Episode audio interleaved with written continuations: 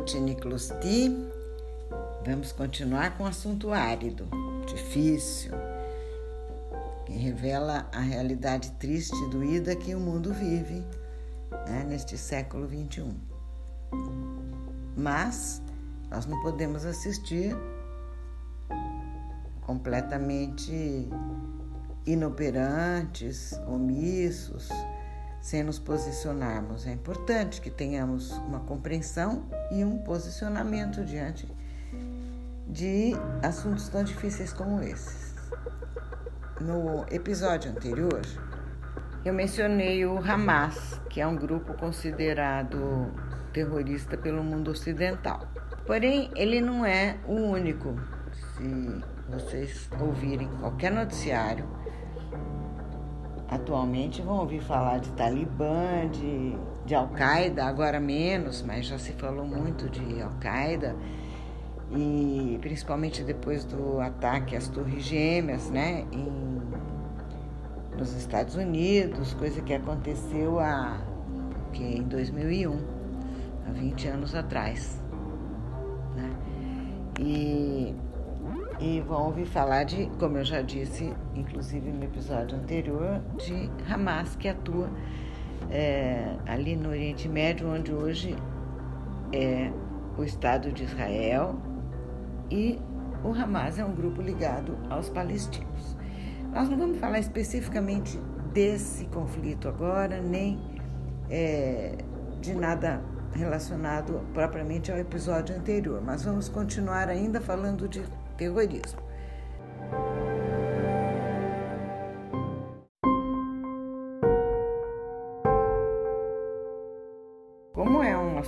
Muito atual, eu quero lembrar vocês de que, infelizmente, não é apenas nessa modernidade do século 20 e 21, depois da Guerra Fria, que a palavra terror né, e, e, e atitudes aterrorizantes fazem parte do processo de intimidação e dominação dos seres humanos. É, até mesmo aqui na América, quando os europeus chegaram e, e, e havia tribos, etnias que nem conheciam o chamado Estado moderno, estavam organizados apenas em bases é, em bases é, de clãs, de, de etnias, de tribos, com códigos de conduta totalmente diferentes, regimentos de, sabe, diversos completamente, baseados em costumes ancestrais e, crenças religiosas. Quer dizer, eles não, eles não tinham nem organização, nem a mentalidade, nem as armas, nada similar ao que os europeus impuseram. E claro, aquilo é uma imposição, aquilo é uma força, aquilo é o poder agindo de forma a desterrar todas aquelas é, etnias dentro da sua própria terra. Isso é aterrorizante, né? Se quisermos, podemos chamar isso de terrorismo também. Então, eu digo que é, não é aqui ou ali que o terrorismo acontece, tá? Toda vez que há uma invasão e domínio de potências muito poderosas em regiões, seja no Oriente, seja no Ocidente, seja no passado, seja atualmente, por aqueles que detêm a força e o poder e, que se acham em posição de, de é, invadir, controlar a maneira de pensar, de viver e, e produzir dessas populações mais frágeis, eu concordo com o, o Chomsky, que eu já citei a vocês uma vez, né? um autor que estuda com muito, com muita perspicácia a questão do terrorismo, ele diz que isso é terrorismo de Estado. Não é porque é um Estado organizado, legitimamente reconhecido na constelação das nações modernas, que ele não pode praticar também o terrorismo e, a, a seu ver, ele pratica sim. Né? Então, lembrar aquela frase que eu sempre gosto de repetir para vocês, que ele usa na introdução do seu livro, quando ele diz que o pirata é considerado pirata porque tem um naviozinho e Alexandre o Grande é considerado um imperador porque tem uma esquadra inteira a seu serviço. Esse tipo, esse tipo de, de afirmação que faz a gente pensar. num, num certo trecho desse livro que eu sempre me refiro a ele, Piratas e Imperadores Antigos e Modernos, ele diz, por exemplo, que depois da Segunda Guerra Mundial houve acordos entre as grandes potências que distribuíram o controle de algumas partes da Europa e da, e da Ásia entre si, entre os vencedores da Segunda Guerra Mundial. Né?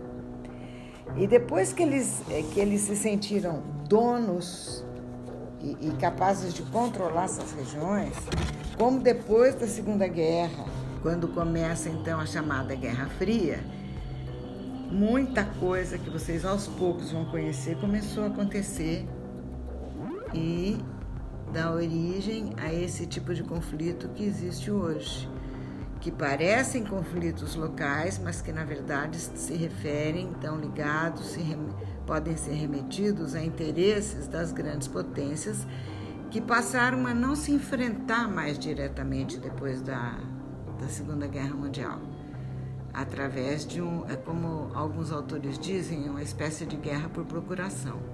É, interesses defendidos por um lado por outro, através de milícias e de grupos que são equipados tanto por uma como por outra potência, eventualmente. Nós vamos entrar, começar a entrar nesse, nesse tipo de, de abordagem agora.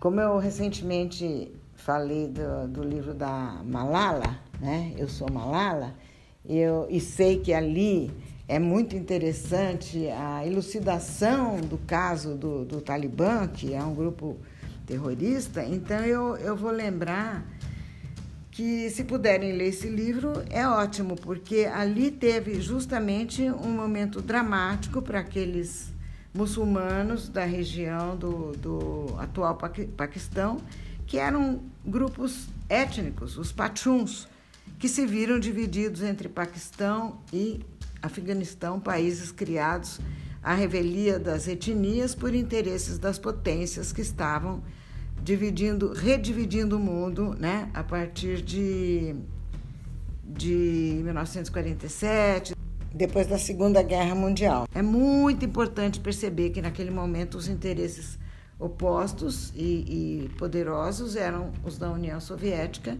e dos Estados Unidos. Em 1991 acabou a União Soviética, porém os Estados Unidos continuam agindo como se estivessem ainda em, em situação de ter que defender territórios e posições, e isso é muito, muito, muito característico do imperialismo americano. Vamos devagar e vamos entendendo tudo isso aqui.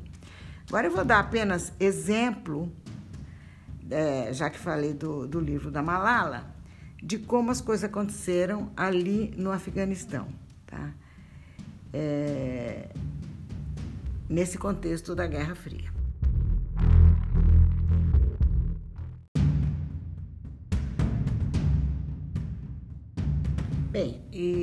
Eu estou pressupondo que vocês já têm familiaridade com o que é Guerra Fria, né?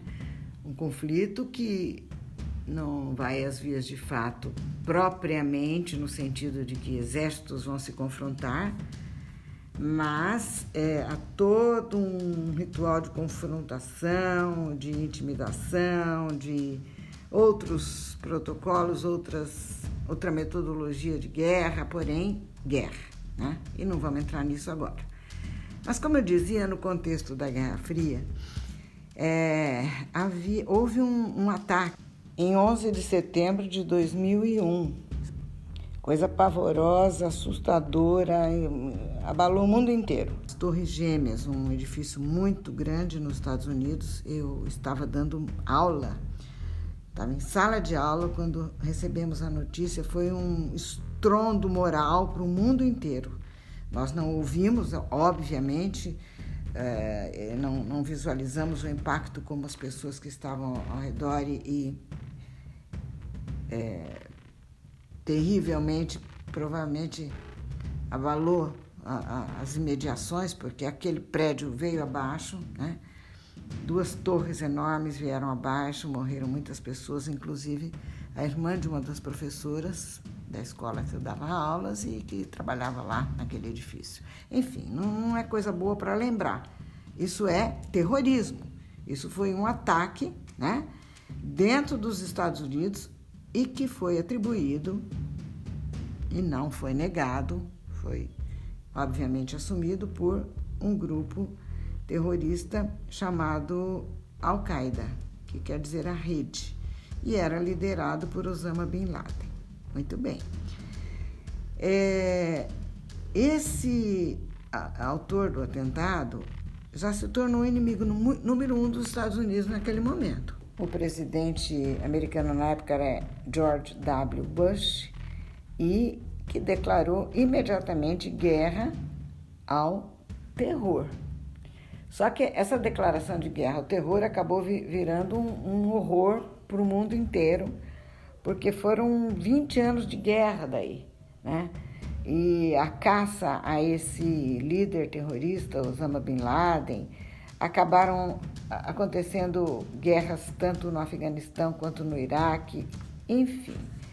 É, foram muitos e muitos e muitos conflitos do poder é, armado norte-americano, né, do exército, da, da, de toda a capacidade tecnológica, não que eles tivessem invadido somente, mas com teleguiados, é, com toda a capacidade tecnológica de armas dos Estados Unidos, na busca por Osama Bin Laden. E ele estava, porque se dizia que ele estava escondido ali é, naquela região, né, no, no Afeganistão e até que se achasse, até que se conseguisse destruir uh, o líder, foram muitos e muitos e muitos anos de muita dor. Mas a, a pergunta é a seguinte: a pergunta é a seguinte. Como é que esses. que são bastidores, entendeu? Uma coisa não elimina a outra. O horror do, do que aconteceu ali na, nas Torres Gêmeas não elimina o horror da destruição de países, etnias, tribos, pessoas, é, civis e, e, tudo que aconteceu ali no Oriente Médio, no Iraque, no, no Afeganistão, no Paquistão, em todos os lugares, por conta dessa perseguição e dessa, dessa luta né, dos Estados Unidos contra a Al-Qaeda. O que a gente precisa perguntar é o seguinte: como é que um grupo como a Al-Qaeda, de países pobres, de regiões é, não tão. que não são potências do mesmo nível dos Estados Unidos, como é que eles tinham armas, estratégias, tecnologias, conhecimentos e principalmente armas em condições de fazer um ataque como aquele?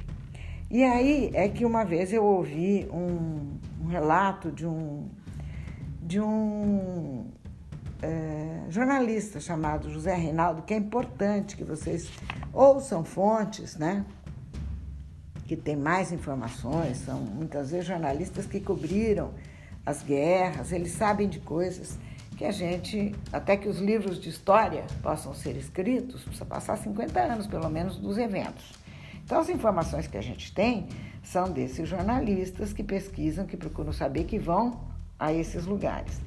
E o que é, ele comentou e que a gente vê também no livro da Malala, se percebe através de todo o relato dela, que havia é, havia aquela tal daquela guerra por procuração que os entendidos chamam de proxy war. É, é como se fosse assim: eu não vou entrar em conflito com a União Soviética, nem a União Soviética vai entrar em conflito comigo mas nossos interesses vão ser é, espaços próximos de lugares ricos em petróleo, espaços próximos das áreas de influência de um país ou de outro, e nós precisamos armar grupos que nos defendam em seu nome, por exemplo. O raciocínio é esse, tá? Então, de início, o Talibã era alimentado pelos Estados Unidos, alimentado, que eu digo financeiramente, armamentisticamente, pelos Estados Unidos para é, se manterem vigilantes contra a União Soviética, sabe? E, então é como se eles tivessem criado um monstro para ajudá-los na guerra contra a União Soviética, para defendê-los ali no Oriente Médio, seus interesses na Síria, na Ásia Central. E quando a União Soviética, quando a União Soviética em 91 deixou de existir, a, a configuração geopolítica mudou, a correlação de forças mudou, é, os Estados Unidos aos poucos começaram a se retirar de locais onde eles mantinham essas forças que atuavam na direção de manter os interesses imperialistas americanos ali, né, protegidos. Eles foram se retirando, mas as armas ficaram, a tecnologia de guerra ficou e outros grupos se formaram e se fortaleceram com interesses, às vezes até locais, que nada tem a ver propriamente com Rússia, União Soviética ou, ou, ou Estados Unidos, mas estavam armados, né? estavam já com uma tecnologia que lhes foi oferecida em momentos anteriores. Não sei se eu estou me explicando bem, mas é, é, a questão é essa, que chegou um momento que os Estados Unidos se retiraram do Afeganistão. Como eu disse, a, a configuração mudou. Hoje, por exemplo, eles têm bases militares na Ucrânia, na Polônia, ficaram mais próximos da Rússia e, e atuaram no sentido de fortalecer é, países que são antissocialistas ali naquela região para ter uma como se fosse um, um potencial de defesa contra a expansão do socialismo, que hoje nem é propriamente o, o, o socialismo que era no tempo, nos tempos primeiros da União Soviética. Porém, com ah, os interesses da Rússia defendidos por uma potência que naturalmente procura cuidar dos seus próprios e não favorecer os interesses ocidentais, a configuração de disputa continua ali. Para simplificar um pouquinho, tá? Vamos pegar o que interessa e, e a vovó deixa isso para um, esse assunto para uma próxima, para um próximo episódio. O que importa nesse momento lembrar para termos uma noção mais clara nos tempos, no ápice dos tempos da Guerra Fria, os Estados Unidos colocaram muitos grupos armados ali para fazer defesa dos seus interesses e contra a União Soviética, e depois esses grupos acabaram se voltando contra ele, sabe? Contra é, o próprio o próprio interesse do mundo ocidental. Vamos parando por aqui porque é um assunto difícil e a gente vai continuar falando para corrigir eventuais equívocos e aprender cada vez mais. E que não fique confuso para vocês, porque eu falei de Talibã, falei de Al-Qaeda, falei de vários grupos terroristas, mas é, esses, esses grupos não, não agiram em conjunto, né? foram ações distintas, em momentos distintos, em, em locais distintos. Aos poucos, aos poucos nós vamos destrinchando todo esse assunto aqui. A questão da, da Al-Qaeda é mais importante na análise do que aconteceu a partir do 11 de setembro de 2001. Mas aos poucos vocês vão entender tudo.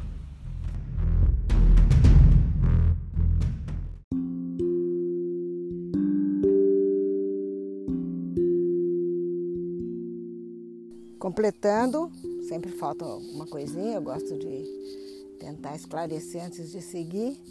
Assim como é, o Talibã, a Al-Qaeda também de início foi financiada pelos Estados Unidos, que tentavam a ajuda dessas milícias para expulsar os, os russos do Afeganistão.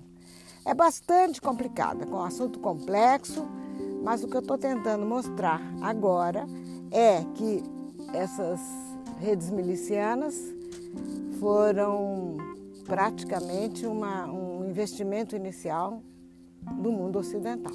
Depois é que as configurações mudaram e precisa de muito tempo para a gente entender tudinho, tá bom? Por agora é só.